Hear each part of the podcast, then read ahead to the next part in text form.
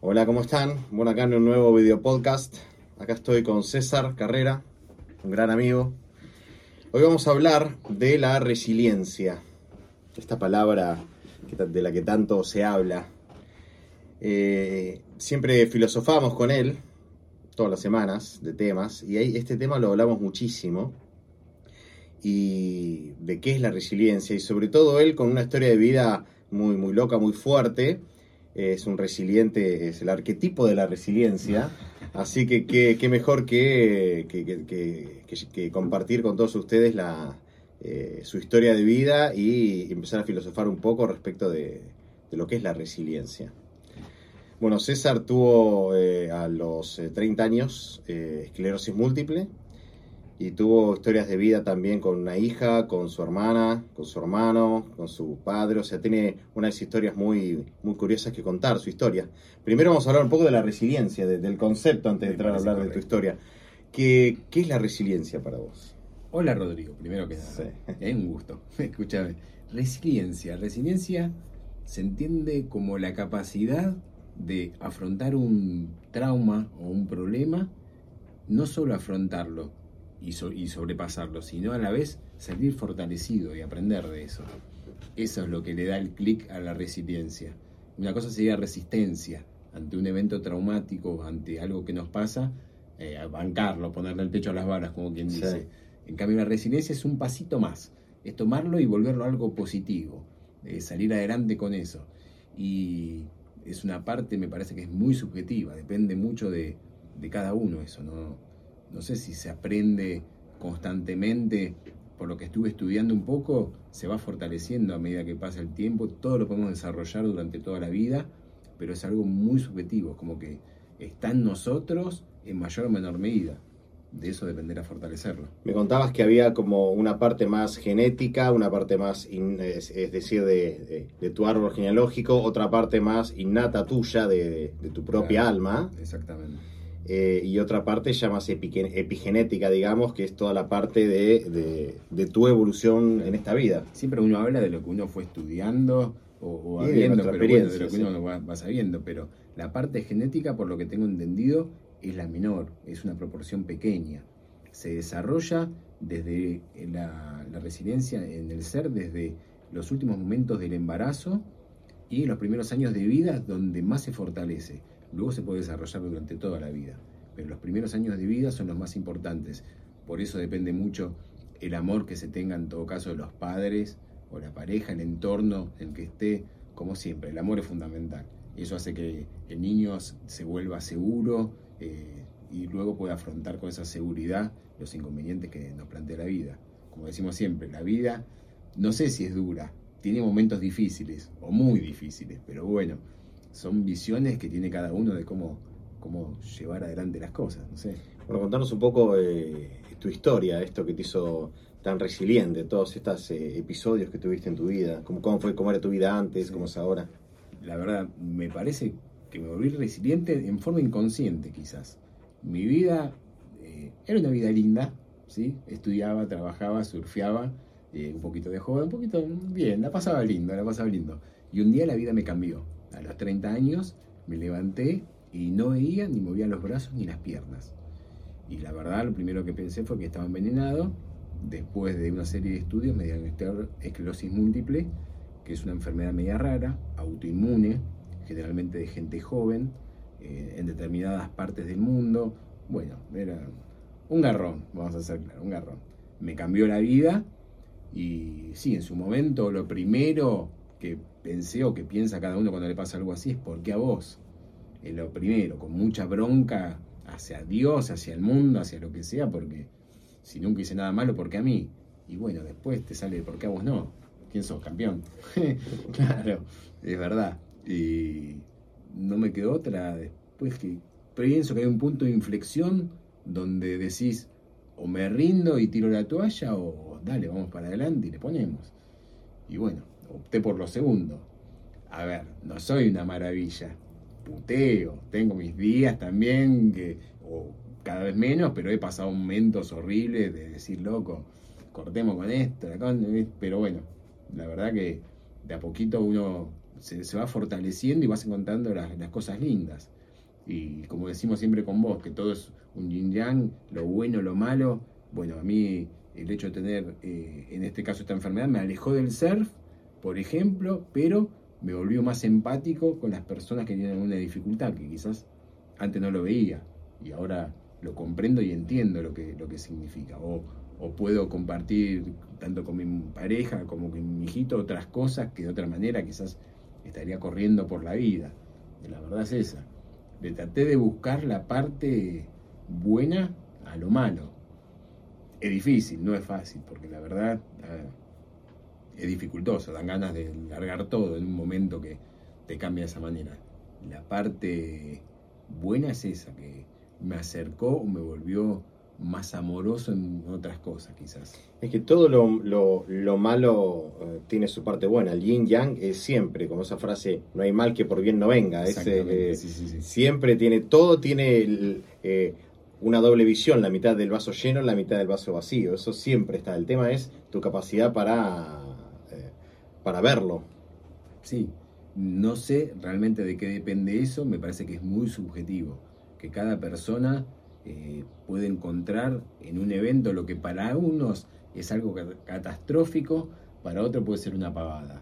Y a veces él con lo que me pasó a mí, qué sé yo, noto que para mucha gente le resulta motivador, por así decir, porque bueno, me tocó una cosa fea con la cual llevar adelante la vida, porque todo lo que tenía pensado hasta ese momento era muy distinto, muy distinto. Es decir, no solo el hecho de, viajar, de surfear, de andar en bici, de correr, de hacer mil cosas, bueno, un día para el otro, dale, ¿qué hacemos ahora? Dale, arrancá. Y bueno, es así, arrancás o te quedás y no queda otra. sí, costó, costó su tiempo, eh, sí, más allá de, lo que pone uno de esfuerzo en cuanto a si hace rehabilitación, entrenamientos o meditación, acomodar la cabecita también es un trabajo bastante grande. Ahora, particularmente en el tema que estamos hablando, resiliencia, era un término que había escuchado alguna vez, no lo conocía y después lo, fuimos leyendo y estudiando un poquito y es fundamental, fundamental. Y contanos eh, tus otras historias de vida, porque, porque tienes otras historias de vida también eh, fuertes. Fuertes y sí, la verdad que sí, porque yo ya estando en pareja, eh, bueno, en un momento tuvimos con mi mujer una chiquita, se llamaba Paz, que nació sin vida. Y después, bueno, al año llegó Simón, nuestro hijo. Entonces, como decimos siempre, el fucking yin yang, si tuviera Paz, no estaría Simón, que llegó al año. Y vos decís, ¿por qué? Y bueno, qué sé yo. Tenía que ser así, el karma. sí, sí ahora vamos a hablar. Claro, vamos a hablar de eso, pero eh, es duro, durísimo porque no, quizás en ese momento toqué eh, el máximo sufrimiento que, sentí en la vida, que hasta ese momento pensé que era mi enfermedad. Y después de eso, no sé, sufrí tanto que como que veo que todo el resto se puede acomodar, todo el resto fluye. O sea, te sirvió ese extremo sufrimiento para decir, bueno, ahora lo que venga es, menos. Y es, un consuelo de tonto, lo querés llamar de alguna manera, pero bueno, pero eh, me sirvió exactamente, porque me sirvió para afrontar otras cosas que me pasaron en la vida, qué sé yo. Eh, en el término de cuatro años, lo que pasa en una, en una vida, en toda la vida, me pasó en cuatro años. Por ejemplo, que falleció mi hermana, falleció mi hermano, falleció mi viejo, todos por motivos distintos. Es decir, mi viejo por estar muy grande, eh, mi hermana por, por un cáncer, eh, mi hermano por una cuestión muy particular también, una tragedia. Y bueno, son cosas que uno no se las esperaba y ya te digo, el, haber sentido ese dolor tan grande de entrada, quizás me hizo afrontar de otra manera el resto. No es que no lo sentís, sentís el dolor, pero lo afrontás distinto. Como esa diferencia entre el dolor y el sufrimiento, que siempre dicen que el dolor es, eh, inevitable, el sufrimiento es, eh, opcional. Sí, sí. Y, ¿Y, cómo lograste salir de ese, de ese sufrimiento vos en particular, con todos estos episodios tan seguidos que te pasaron? Y la verdad que aferrándome siempre a, las ganas de vivir, a las cosas lindas. Así, al ver y darme cuenta que tengo una compañera hermosa, hermosa como ser, un niño copado, amigos copados, una familia linda y apoyándote en lo bueno. Todos tenemos las cosas buenas, no es que todo, todo es todo malo. hay que buscarlo también. La verdad es esa. Y, en- y- y le encontraste, eh, eh, le empezaste a encontrar de las cosas que se te, que no pudiste disfrutar, entre comillas, más de la vida, empezaste a encontrar el disfrute en otras cosas de la vida. Sí, empecé a encontrar y disfrutar de las cosas. Primero con mucha bronca al principio, porque siempre fui un tipo movido. Es decir, mi vida era surf y vivir a full, ponele. Si agarraba la moto y rápido en la moto, si agarraba la bici y rápido en la bici. Eres un tipo extremo. Sí, sí, claro, era un tipo extremo. Y bueno, me hizo bajar los cambios y vivir de otra manera. En un momento, ya te digo, me enojé con la vida por decir, ¿por qué a mí? Y después yo he tenido accidentes, me han pasado otras cosas por vivir rápido. Y dije, lo tomé como decir, Dios, la vida, la, la El universo, lo que cada uno lo llame como quiera, me puso como un cepo. Dijo, loco, ya te avisé muchas veces, no te quiero limpiar. Entonces, bueno, Aflojale. anda tranquilo. Y es andar tranquilo Sí. me hace eh, ver la cosa de la vida de otra manera. Por ejemplo, si voy en la calle, antes cuando andaba en la moto, y andaba rápido la moto de acá para allá, ahora que en un triciclo eléctrico más despacito, veo otras cosas. Veo las plantas, veo los perros, no tengo apuro, me tiro un costadito que pasen todo, después paso yo. Me, me hizo cambiar la percepción de otras cosas. Y lo mismo las cosas que puedo disfrutar con mi hijo, con mi pareja, con de todas formas, en forma más tranquila, pero más profunda quizás. Me, me gustó eso que dijiste que, eh, el, que a raíz de, de todo esto que te pasó, eh, empezar a ver eh, que la vida te puede cambiar en un instante. En un Y eso en que el tener la conciencia de eso todos los días mejora tu estilo de vida, mejora tu forma de ver la vida, ¿o no? Y sí, eso es lo que te vuelve más resiliente quizás. Claro. Exactamente, te hace ver siempre la- las cosas lindas. Porque decís, uh, se me rompió este. Bueno, tampoco. A ver, a mí se me rompieron tantas cosas y sigo, dale. Claro, es, una Claro. forma, está bien, es muy subjetivo quizás el dolor o los obstáculos que nos pone la vida cada uno.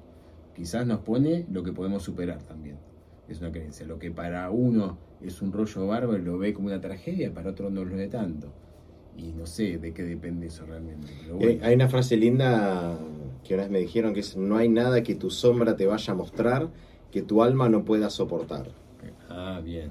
También dicen, Dios aprieta pero no ahorca. También. Depende cómo es conocida, la- claro, ¿viste? pero sí, sí, es verdad.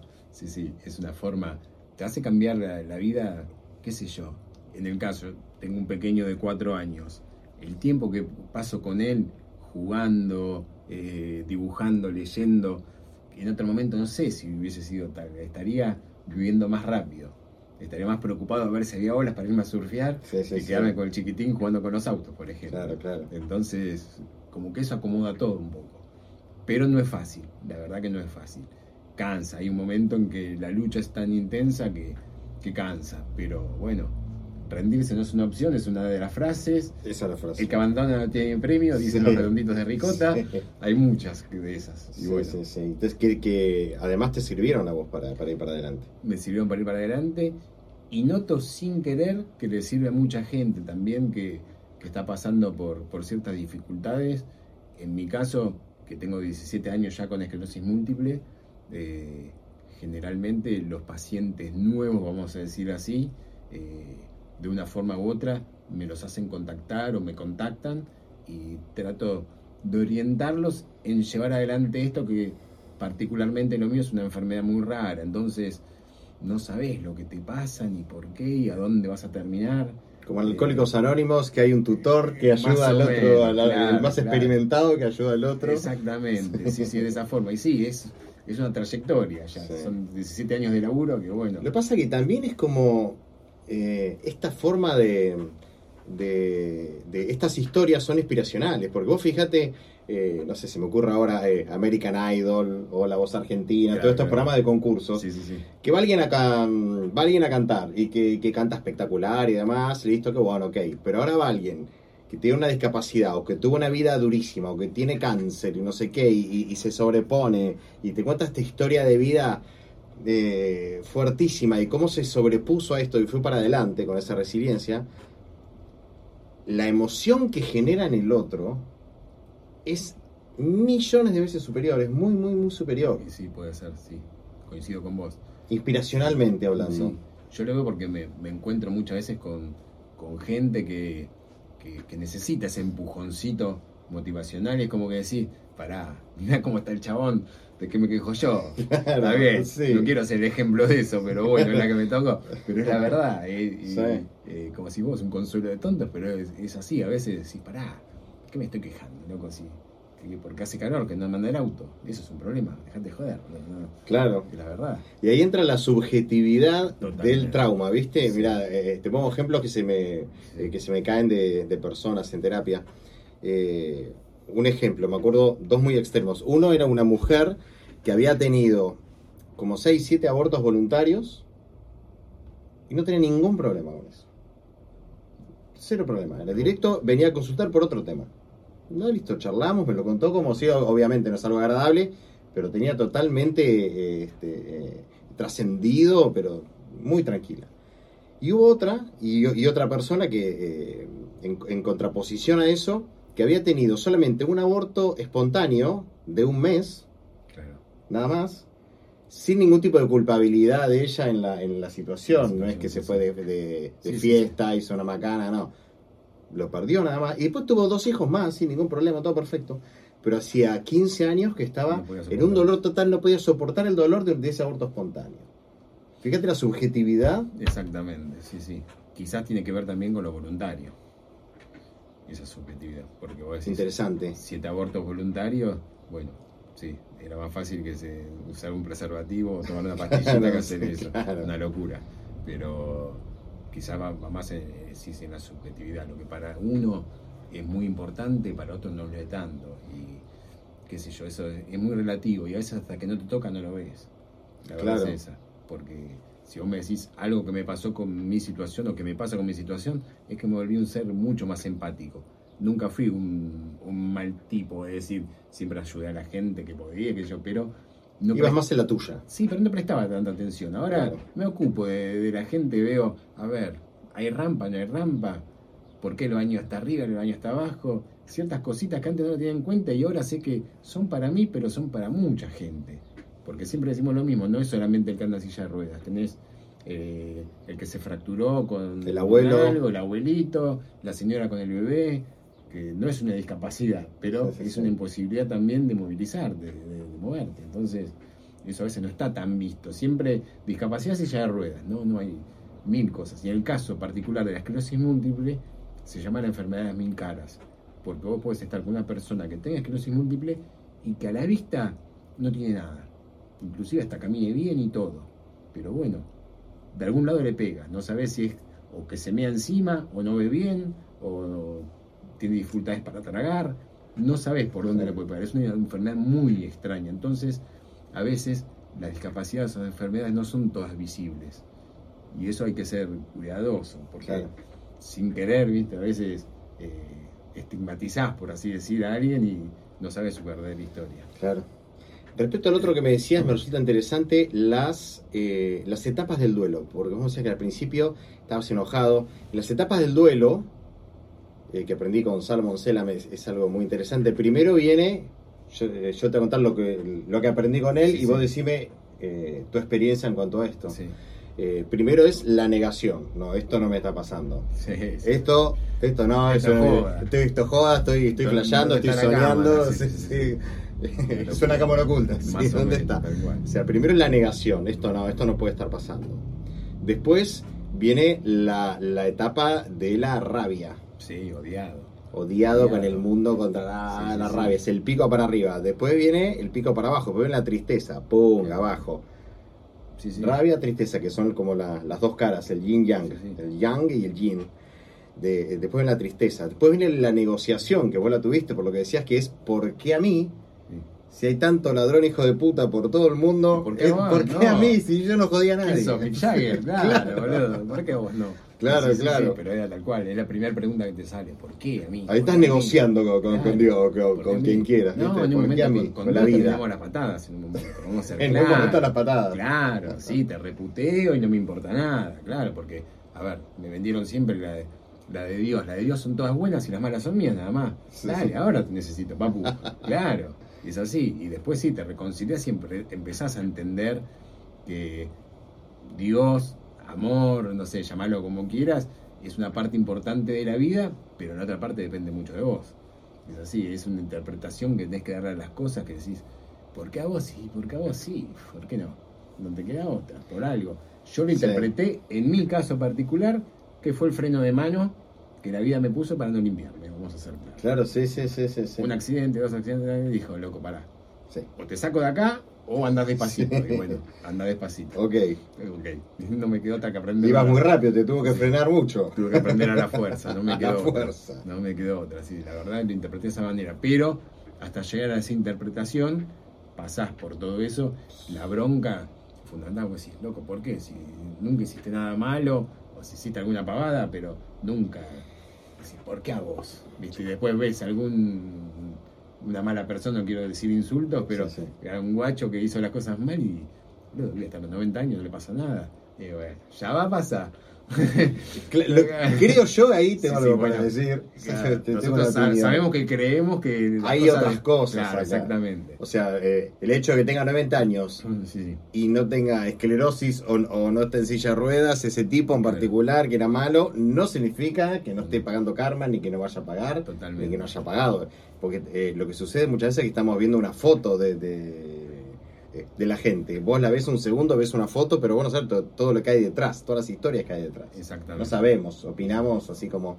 Y en cuanto al por qué, y esa bronca, y, ese por qué yo, y etcétera, creo que ayuda mucho la biodecodificación para todo esto, porque eh, sobre de todas las patologías, de los cánceres, de la esclerosis también, que es encontrar dentro de las estadísticas de todas las personas que han tenido estas patologías, cuáles son los patrones comunes.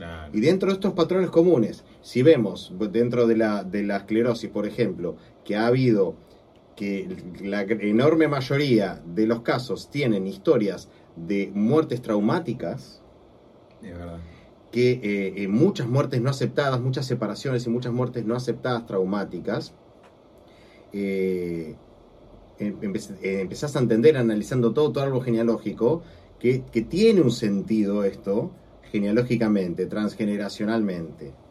Eh, por ejemplo, en tu caso, con, eh, tu tío. Claro. Esa teléfono Pero Salomón Salam, vos sabés que habla de eso, en el caso de esclerosis múltiple, es el síndrome del yaciente. Exacto. Tenés una muerte injustificada o injustificable que hace que vos permanezcas en el clan inmovilizado. No que no puedas alejarte.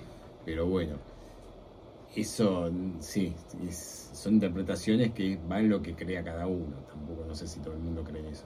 No, está claro. Lo que yo digo es que por lo menos. Sí, creo que hay patrones. Hay explicaciones.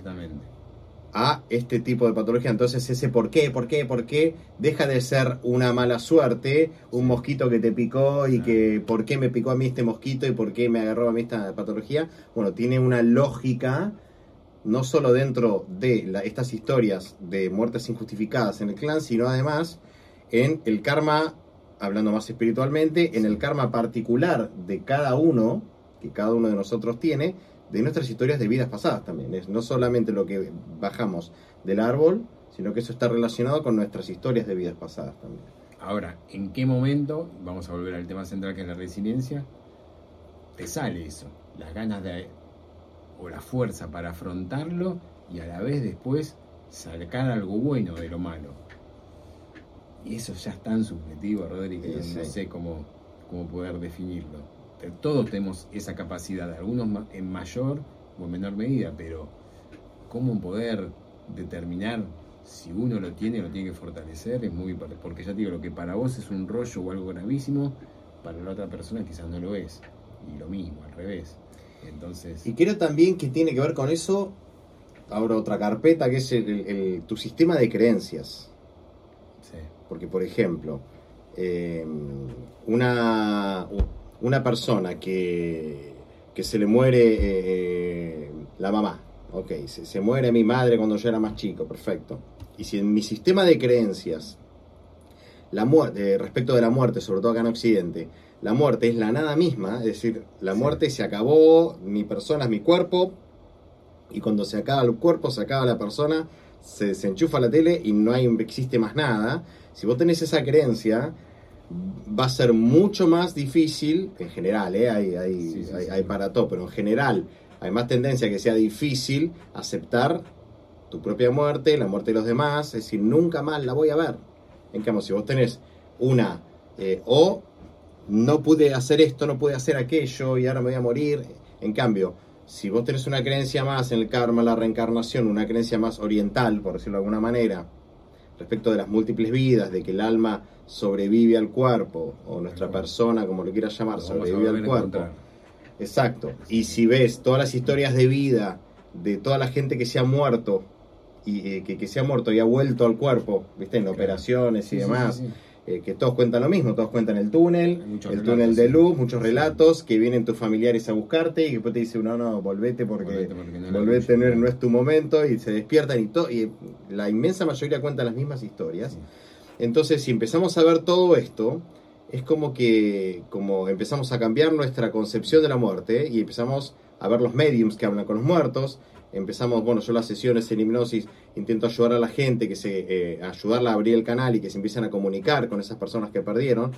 No es lo mismo transitar un duelo con, con la creencia esta, eh, eh, occidental que se apaga y se acabó todo, con esta de que no, sí, no solo puedes seguir hablando con esta persona que, con este ser querido que partió, sino que además entre vidas nos volvemos a ver, reencontrar todo el tiempo una y otra vez y vida tras vida nos cruzamos siempre. Entonces creo que ayuda a la resiliencia, sobre todo con estos temas de muerte y historias fuertes de vida, eh, ayuda a la resiliencia tener esta concepción. Sí, creo que la muerte, por lo menos como interpreto yo, es un paso y un paso tan importante como la vida. El problema quizás que tenemos o lo que más miedo nos da es el sufrimiento en ese camino hacia la muerte. Quizás venga más por ahí el eh, miedo a la muerte porque si fuera la muerte en sí, eh, sí, yo creo que es tan importante como la vida, si no, no pararía de nacer gente, no se muere nadie, claro. Y, también veo, mm. además del sufrimiento, veo que a veces que la persona, que ponele que el padre se murió así de golpe, y la persona se quedó sin un referente y se quedó con, con esas ganas de decirle cosas y demás, que aunque no haya sufrido, yo sufro porque me quedé acá mi padre ya se murió y se murió pack de golpe y él ya no está sufriendo. Exactamente. Porque el sufrimiento es más de. Sí, el sufrimiento está acá, está en la tierra. claro. Es así. Y entonces, eh, esta otra persona sufre porque esta persona, porque yo sufro porque yo me quedé solo porque mi papá se fue, por ejemplo. Ahora, creo también, o algo de lo que aprendí, tratar de amar y demostrar el amor todo el tiempo.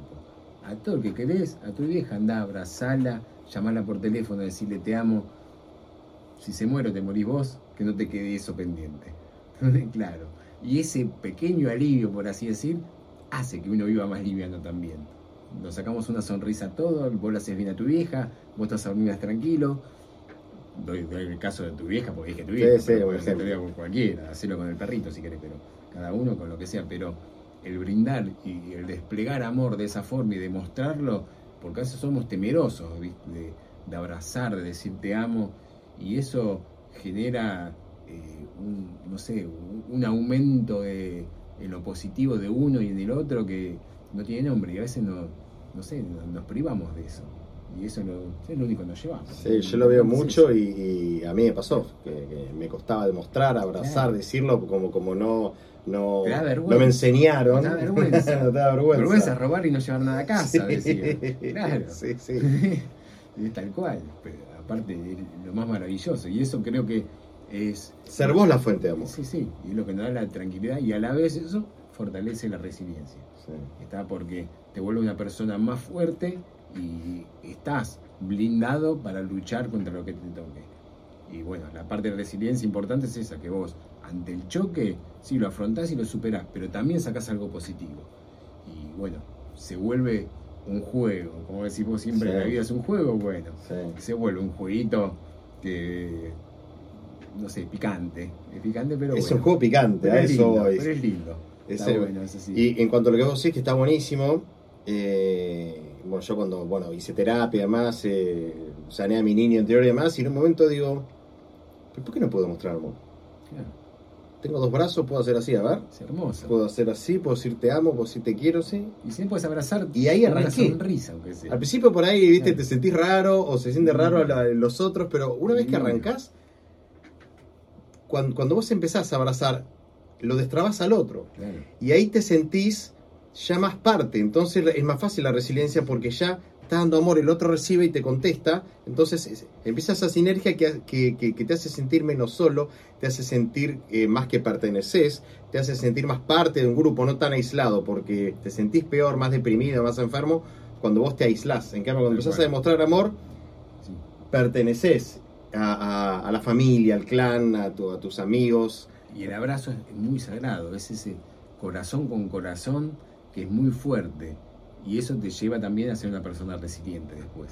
Total. Te fortalece, te da fuerza, ese amor, lo sentís. No Porque sé, no estás solo, estamos, no dale, estás vamos, solo, el claro, equipo. exactamente, lo sentís, Sí. es pura energía.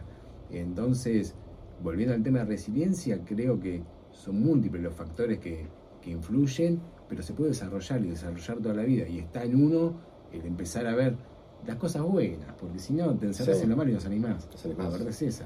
Y hay, hay algo muy interesante Lo que malo, es... ¿por qué lo malo? Perdón, Perdón, Lo de malo, porque vos fíjate que en la historia del hombre todo es traumático. No se recuerda, como hablábamos el otro día, el arco iris, que no, no, es la bomba que cayó, la inundación que se murió. Todos los eventos que se recuerdan siempre en la historia de la humanidad son los traumáticos, no los bellos. Entonces, no nos llenemos de, cacona todo el tiempo. Claro, claro. Loco, juntemos las cosas buenas. Aparte, la experiencia en este mundo es. Eh, este es un mundo picante, o sea, esta experiencia humana en este avatar físico que estamos viviendo ahora en este momento todos, eh, es como un colegio, eh, es como una experiencia de vida picante, es un mundo dual, yin yang, es un mundo que tiene oscuridad, que tiene luz, que es un mundo de que hay dolor y que hay amor, o sea, es un mundo tan dual que, re- que eh, espiritualmente se dice que venimos a vivir esta experiencia acá, porque si fuera un mundo todo perfecto, todo luz, todo amor y demás, no tendríamos la posibilidad de evolucionar. Es que no podría ser así. Claro, no existe lo malo, no existe lo bueno. no existe lo bueno. Claro, claro. Hay un libro Y acá se ve Sí. quién se la banca. Hay un libro de Saramago que es el Evangelio según Jesucristo, se llama. Sí. Que Jesús no entendía por qué él siendo un hombre común, algunos lo detestaban y para otros era un rey, el Mesías. Y en un momento está en la barca charlando con Dios, su padre, y charlando, preguntándole por qué le pasaba eso, y viene nadando todo mojado el diablo y se sube a la barca y lo saluda a Dios. Y quedó estupefacto. Jesús, ¿no? se conocen. Y el diablo le dice, no, él sin mí no sería nada. Dice, claro, es así. El bien y el mal están todo el tiempo en constante movimiento. No podría existir uno sin el otro. No existiría la belleza si no existiría lo feo. No tenés parámetro. Claro, exactamente. La luz con la oscuridad, todo, todo es dual, como dijiste vos. No, no- no queda otra. Es la única verdad que hay en esta vida, es eso. En la Kabbalah dicen eso que es buenísimo, que es que eh, el alma baja de otros mundos, de, de otras dimensiones, baja a este plano, porque está bajando a un plano donde hay bien y mal, donde hay luz, oscuridad, donde hay dolor, sufrimiento y amor, baja para experimentar esto y para evolucionar, porque experimentando el mal la oscuridad, vas a poder evolucionar y, y decir, bueno, ok, ahora voy a hacer el bien. Eh, la luz que necesita la semilla para germinar, para, Sí. para florecer. Y volviendo al tema de la resiliencia, pasa eso también. Dentro de todo lo malo, aprendes a encontrar lo bueno y te fortalece. Te hace decir, bueno, loco, luché contra esto, está bien, y salí adelante o la lucho y voy para adelante. Y después empezás a ver que no es tan difícil luchar, hay que meterle. Es así, hay que meterle. Porque es la única alternativa que tenés. Si no te Sí, rendís, sí, ya está. Chao, nos vemos, claro, es así. Es, eh, no sé, es, es, es una, una bola que se va creando con la resiliencia de fuerza, por así decirse. Se, ¿Cómo es? Se, se auto, auto convierte, ¿no? Sí, No sé sí, cómo sí. decirlo. Sí, sí. En la Kabbalah dicen algo muy lindo hablando del, del bien y el mal, porque viste vos decís, oh, esto que me pasó es algo malo, o con, cuando, cuando yo me corté el tendón de Aquiles, tuve meses para recuperarme, y que, a raíz de eso cambié mi vida, eh, decís, eh, en la Kabbalah dicen, es malo a corto plazo, pero siempre es bueno a largo plazo. Claro. Que te despidan, que te fracturaste, que te enfermaste, cu- cualquier cosa. A corto plazo decís, qué cagada que me despidieron, qué cagada que me quebré el tendón de Aquiles, Sí, que sí, tengo que estar seis meses recuperándome, qué cagada que me agarré esclerosis, qué cagada de tal Sí. cosa. Pero después, gracias a que te echaron, eso es a corto plazo. A largo plazo, gracias a que te echaron, pudiste cambiar de vida, hacer lo que no tuviste los huevos de hacer. Durante todos estos años te viste forzado a hacerlo y lo empezaste a hacer y encontraste otra cosa. O sea, vos podés ahí o hundirte en la depresión, decir, bueno, listo, ahora aprovecho que ya no tengo este laburo, no me queda otra, voy a hacer esto otro. Es decir, a largo plazo siempre lo puedes re- eh, Sí. revertir, puede ser bueno a largo plazo. Qué cagada con lo que me pasó, porque si vos me decís, extraño como loco surfear. Claro. Siempre es mi vida y siempre lo va a ser. Es lo que más extraño. Pero bueno, aprendí también a que hay otras cosas importantes y me hizo ver que, eh, no sé, puedo ayudar a mucha gente también, que le hace bien eh, el poder charlar o poderle eh, dar una mano para que encuentren el camino, porque a veces noto eso, que alguien se preocupa por algo que se ¿no? se puede solucionar fácil, no es tan difícil. Y después que lo solucionás, se retroalimenta, te das cuenta que sacás fuerza de lo que hiciste y el resto se te hace más fácil también. Es así. Eh, no sé, es una. Sí, el fucking chingar. No, no queda otra. Y a veces veo que también ayuda para la resiliencia, dentro de lo que son las creencias, entender cómo es el funcionamiento del karma. Porque si a mí me pasó algo ahora en esta vida, no sé, me abandonaron de chico, suponete, que no es mi caso, pero ponele, de chico te abandonaron y te adoptaron. ¿Sí? Tuviste que, que- que trascender todo esto. ¿Por qué esto me pasó a mí? Claro. ¿Por qué me pasó esto a mí? Esto, bueno, si empezamos a, a- a ver, a mí me cambió mucho la vida cuando empecé a ver todo este juego entendiendo el yin y el yang. Es decir, si a mí me abandonaron esta vida, es que yo en mi vida anterior abandoné. Si a mí me pasó algo muy fuerte en esta vida, se me murió tal con un accidente, no sé, un padre con un accidente de tránsito, en la anterior vida es porque yo atropellé a alguien o, no- no- o operando a alguien, yo de alguna manera un accionar mío hizo que otro muera. Entonces, sufriendo lo mismo que hice yo, hice sufrir, eh, voy evolucionando, voy aprendiendo a no hacerlo más. ¿Por qué me pegaron en esta vida? Porque en la vida anterior yo pegué. Entonces, obviamente me vas a decir, sí, listo, son creencias. Perfecto. Sí. Pero yo, eh, entrando en este sistema de creencias, eh, entré en paz con el alma. Sí. Entré a aceptarlo. Lo que pasa, creo yo, ¿no? que, que la resiliencia es algo que tenemos todos en mayor, en mayor o menor medida y no lo podemos eh, atar, por así decir, a un nivel de. a, a un tipo de creencias. Claro. Es decir, lo tenemos todos. El que cree en el catolicismo, el- Sí, todos eh, tenemos. Todo lo tenemos. Después que uno lo, lo, lo encuentre y lo desarrolle, ya es otro tema, pero sí, en principio lo tenemos claro. como que no, no si innato quizás ante, ante algo adverso el luchar y poder salir adelante. El tema con la resiliencia es que salís adelante, pero el pasito más es que aprendés y te volvés más fuerte para el resto de las cosas. Ese es un- el plus que le hay. Claro, Lo otro sería resistencia. claro. Resistencia, te la bancás, vamos, huevo, pim, pero no. Esto es, aprendo, lo supero y sigo para adelante con más fuerza todavía. Y también está en relación a esto que estamos diciendo, eh, con la resiliencia, la capacidad de adaptación que tenemos a esta situación, a estas nuevas situaciones y la flexibilidad mental que tenemos.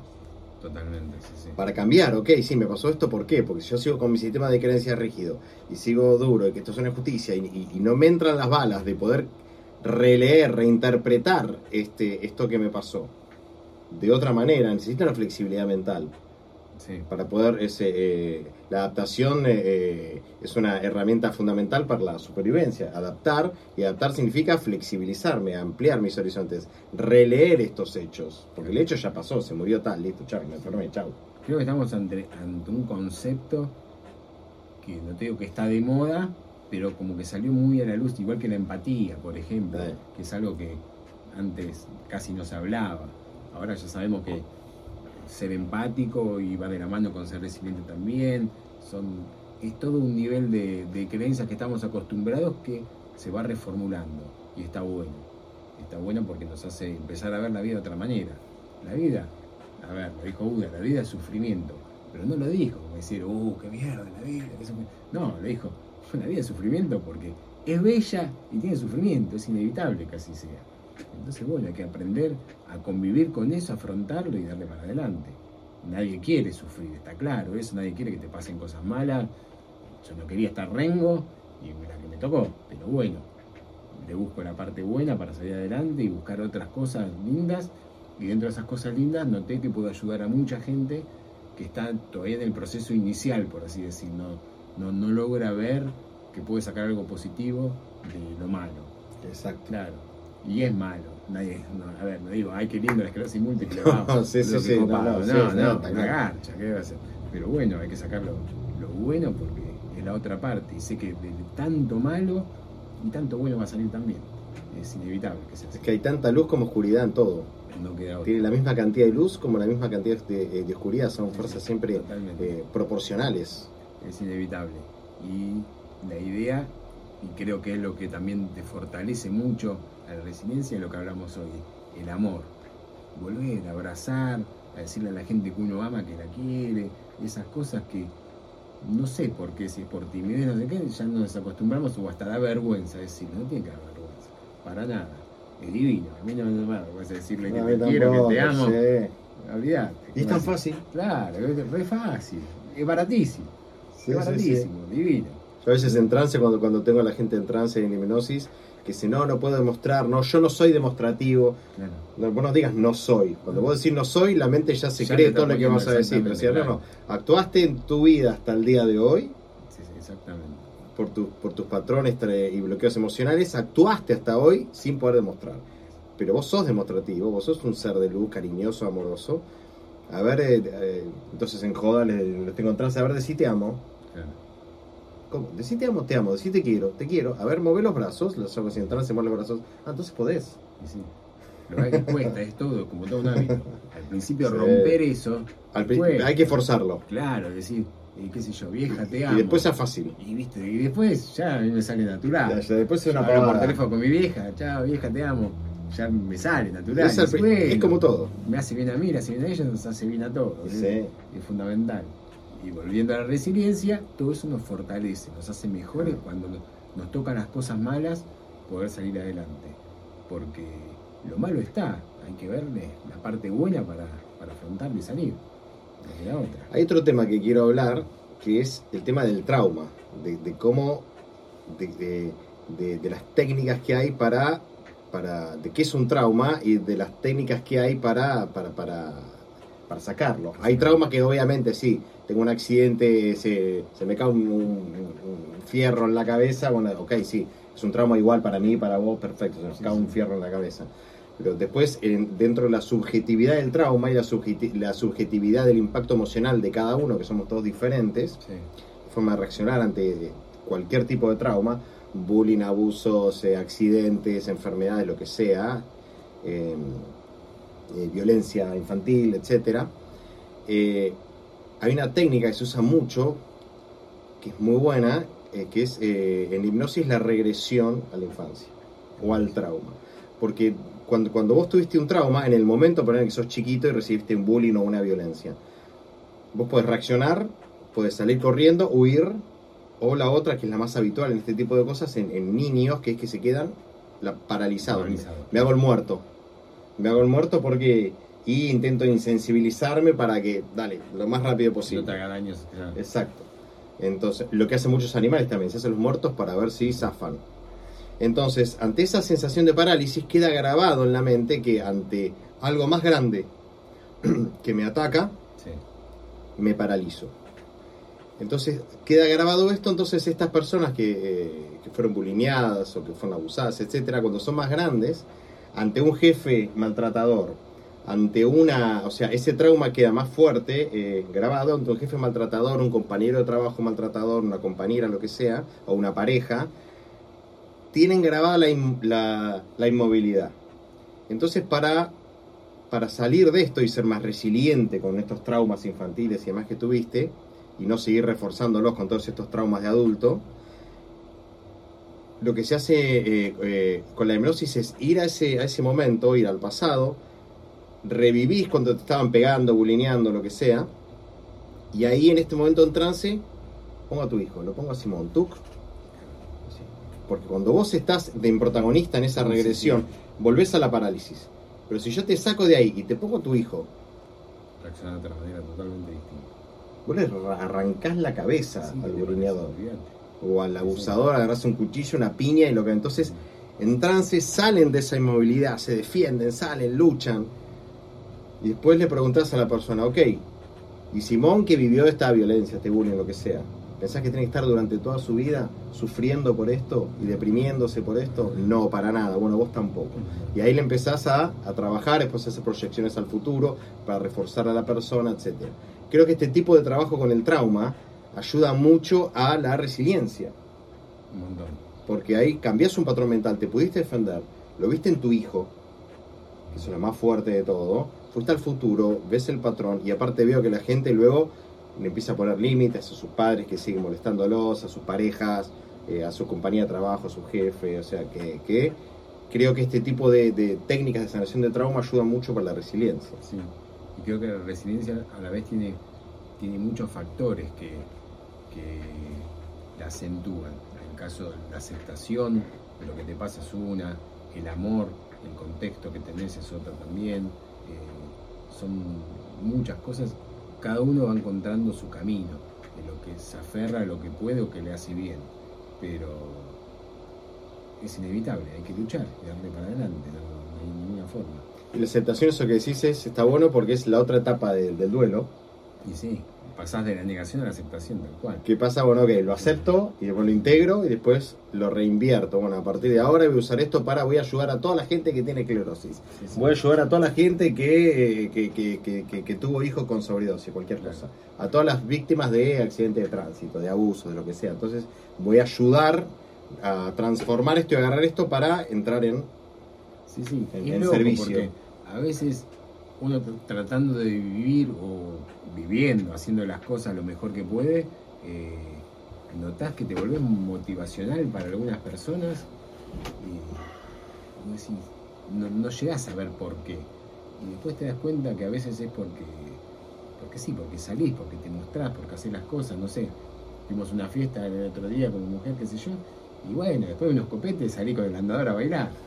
No, no, y el fotógrafo, el fotógrafo me mandó y me dice, no, no, no, loco, son las 3 de la noche, me, me sacaba fotos. Y loco, no, yo lo hago porque quiero, porque me hace Pero bien. sí. Pero claro, pero a veces está como ese, ese condicionamiento que uno mismo se impone. Porque claro, con el andador, y sí, lo más lógico es que yo me quede tranquilito en la mesa, sentadito. Y bueno, ya me tomé un par de copetes y el andador andaba dando ruedas. ¿sabes? Claro. Y- pero bueno, O hay gente que siente vergüenza también, ¿o no? sí, totalmente. Sí, No. ¿cómo, ¿cómo voy a mostrar cómo voy a bailar? Me van a ver así. Bueno, está. Un momento de tiempo, pero bueno, eh, sí, sí, pero no, a veces es una parte, la vergüenza una parte, ¿o no? Es una parte que hay que, hay que llevar. ¿Cómo la viviste vos esa? Y eh, me costó, al principio me costó bastante, porque no, no era algo que estuviera acostumbrado, ni andar con un bastón, o usar el andador, o sí, te cuesta, te cuesta pasar de ser campeón del mundo a que te vean como que pobrecito, ¿viste? Y no, te cuesta cuenta que no, no es así. Te pasa lo que te pasa y bueno, tenés que luchar con eso. Peor está que tiene las dos manitas, los dos brazos y no lo disfruta. Claro. Claro, loco. Entonces, tenés que valorar eso. Y a veces, quizás, lo que me pasa a mí es ejemplo para otros que valoren eso. Que te ven y dicen, loco, pará, yo de qué me quejo. El chabón que no lo pudiera hacer y no lo hace, claro, lo hago yo, es así. Sí, sí. Claro, Es- claro. es una forma de un consuelo por así decir, pero bueno, a veces a la gente le entra de, de ese modo, porque las, las cosas que no te pasan, qué sé yo, no, no- yo antes no, no tenía noción de la accesibilidad, por ejemplo, no era algo que yo vi una escalera o, la saltaba con el skate, o- claro, no, no era algo que, que- que me molestara, digamos. y ahora lo tengo muy en cuenta y me enojo cuando tapan una rampa, eh, hay muchas cosas que, que me molestan, pero me molestan porque tenés que ser eh, copado con los demás, empático. Eh, A, cualquiera le puede pasar. Te cambia la vida un día y es otra cosa. O sea que nunca estés comprando la vida como que todo es futuro y todo es bello, no, nunca sabes. Disfrutala todos los días, todo el momento, abrazar lo que querés, decirle que los amás. Esto es así, es día a día. Porque sí, a mí me cambió de un día para el otro todos los planes que tenía, si me dieron vuelta la hoja, bueno, a ver, Nero, arranca de nuevo. ¿Y qué hacemos? Y sí, ¿qué hacemos? Arrancamos. Me queda otra. claro, tal cual. Así que sí, sí.